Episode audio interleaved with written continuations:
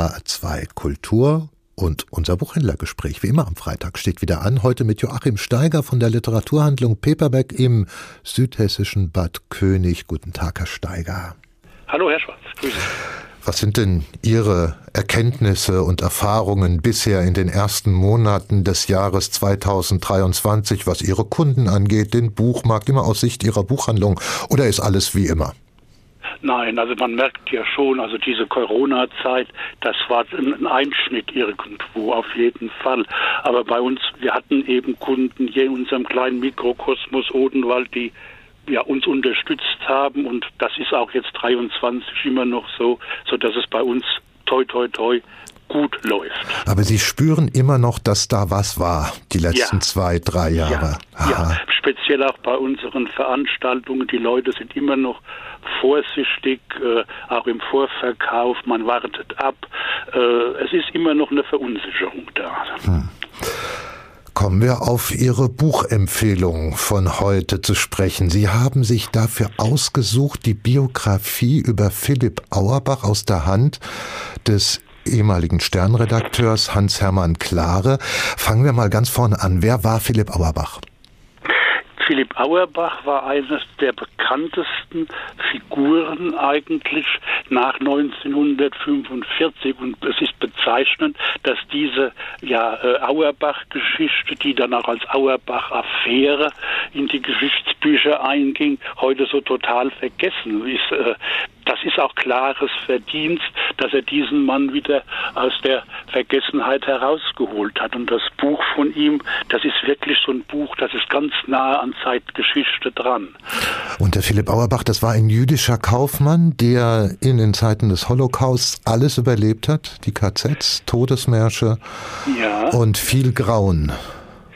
Genau. Also Philipp Auerbach äh, hatte ja eine, eine, eine, wahnsinnige Biografie in dem Moment. Äh, er war ja schon in der Weimarer Republik äh, politisch engagiert und äh, er musste emigrieren nach Belgien, wurde dann interniert, äh, kam in drei KZs und wurde 45 dann in Auschwitz befreit.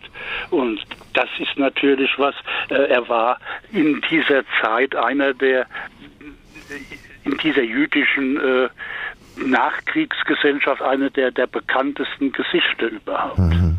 Und dann beginnt, und jetzt sind wir in der Nachkriegszeit, dann beginnt ja eigentlich erst das na, eines, ein weiteres Drama, und zwar eines jener Dramen, über die erst in den letzten 10, 20 Jahren hier bei uns vermehrt Klarheit geschaffen wird, nämlich wie alte Nazi-Eliten nach 1945 wieder vorne mitmischen, wieder in wichtigen Funktionen und gehobenen Positionen und Philipp Auerbach schon wieder mit Nazis, diesmal in neuem Gewand, konfrontiert wird.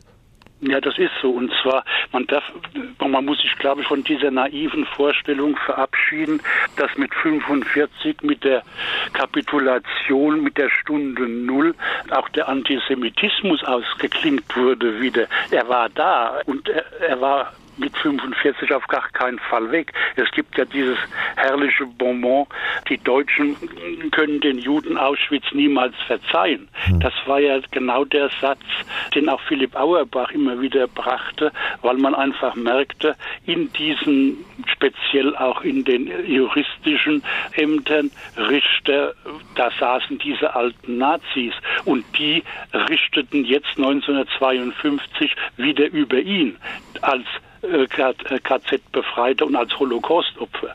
Was wurde ihm denn vorgeworfen? Ja, das ist, das ist so eine, so eine, so eine Wischi-Waschi-Geschichte gewesen. Auerbach war als Typ anscheinend jemand, der sehr robust war, der Leute vor den Kopf schlug auch. Er wollte einfach äh, die Wiedergutmachung erzwingen, finanziell auch erzwingen und er war der Meinung, dass es eigentlich keine Kollektivschuld der Deutschen gegeben hat.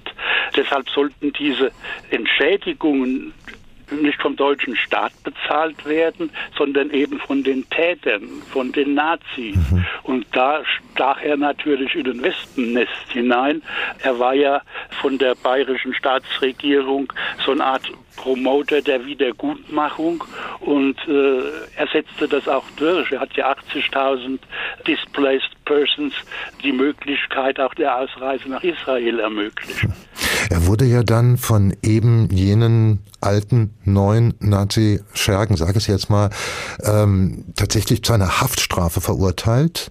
Er wurde zu einer Haftstrafe verurteilt, aber von den, was weiß ich, äh, 26 äh, Anklagepunkten, die von Veruntreuung und, und, und sprachen, blieb zum Schluss nur noch übrig, dass er sich äh, mit, mit einem falschen Doktortitel immer vorgestellt hat. Aber dennoch hat er über zwei Jahre Haft bekommen und, und eine hohe Geldstrafe.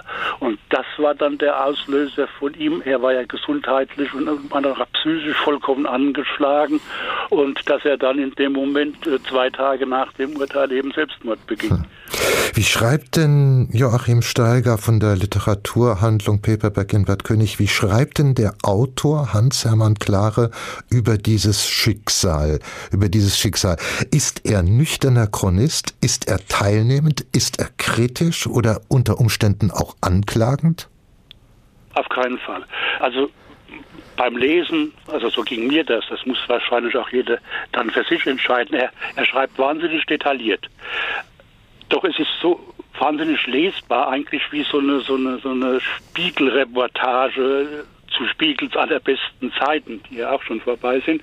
Aber es ist einfach so, dass er wahnsinnig gut recherchiert hat. Er konnte ja noch mit den beiden Töchtern von, von Auerbach sprechen, hochbetagte Damen, die das Erscheinen des Buches leider nicht mehr erlebt haben. Er hat andere Zeitzeugen aufgetrieben in einer, also das muss eine immense Kleinarbeit gewesen sein. Und dennoch liest sich das Buch in aller Faktenreiche und auch mit einem relativ starken Anhang mit äh, Quellenverweisen sehr, sehr locker und spannend. Also man verschlingt es gerade. Mhm. Joachim Steiger von der Literaturhandlung Paperback in Bad König. Vielen Dank für das Gespräch und für Ihre Auskünfte zu Ihrer Buchempfehlung Hans-Hermann Klare, Auerbach, eine jüdisch-deutsche Tragödie oder wie der Antisemitismus den Krieg überlebte. Erschienen ist das Buch im Aufbauverlag, seit 475 Seiten und kostet 28 Euro. Neue Bücher in HR2 Kultur. Weitere Rezensionen auf hr2.de